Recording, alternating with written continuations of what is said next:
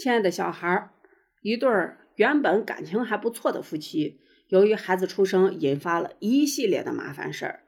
使得两个人最终走向离婚。几年过去，双方都建立了各自圆满的家庭。然而这时候传来女儿白血病的噩耗，原本走向尽头的夫妻俩不得不为了救女而面临人性的考验，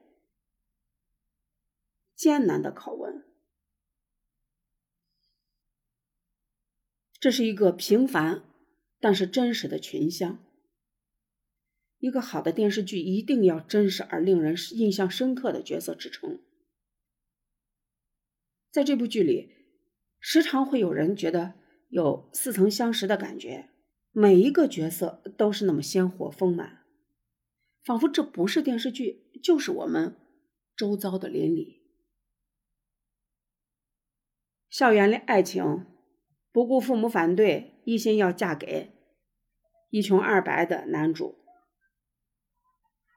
然而，就这样一个看似独立的职业女性，也会为了女儿收起身上的锋芒，努力的变得坚强，放下自己高傲的自尊，为了女儿撑起一片天。很多人都能在方一诺的身上找到自己妈妈的影子，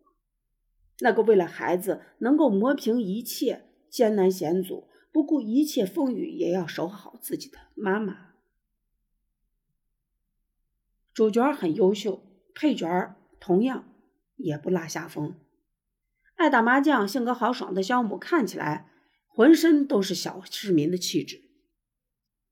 但是却在方一诺决定离婚、独自带娃时，担心一诺一个人过得太辛苦，他在生活上斤斤计较，但是又时时刻刻关心着女儿，生怕女儿受苦的方玉诺妈妈。还有后来，肖路第二次找到妻子，敢爱敢恨的董凡，还有平时看着不着调，但是听到和和生病以后也会去努力赚钱的肖旭，所有的人物都能让我们感觉到，人是情感动物，每一个人都在这个社会上和别人产生或多或少的情感关系。或许都不够完美，都有瑕疵，但是正是因为如此，看他们演戏不觉得是在演戏，感觉就是在展现真实的生活。在所有的人性的交叉路口，究竟该怎样选择？女儿生病了以后，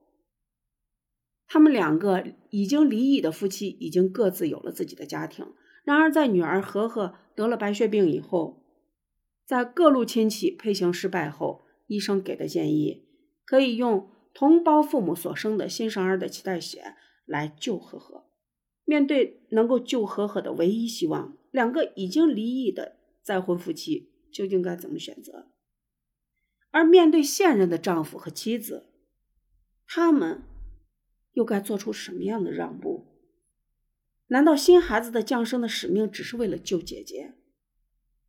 在面对迫在眉睫的女儿的病情，一个横亘在救孩子还是放弃治疗的伦理之间，拷问着每一个观众的心。总而言之，爱和责任才是永恒的话题。不管最终肖路跟一诺他们的选择是什么，但是。在救助女儿的生死线上，两个人放弃了争吵，不计前嫌，只是为了给女儿一次生的希望。这本身就很打动人心，这是一份为人父母的责任和爱，还有继父对孩子的真心的付出，还有刚开始看到的那个小三儿。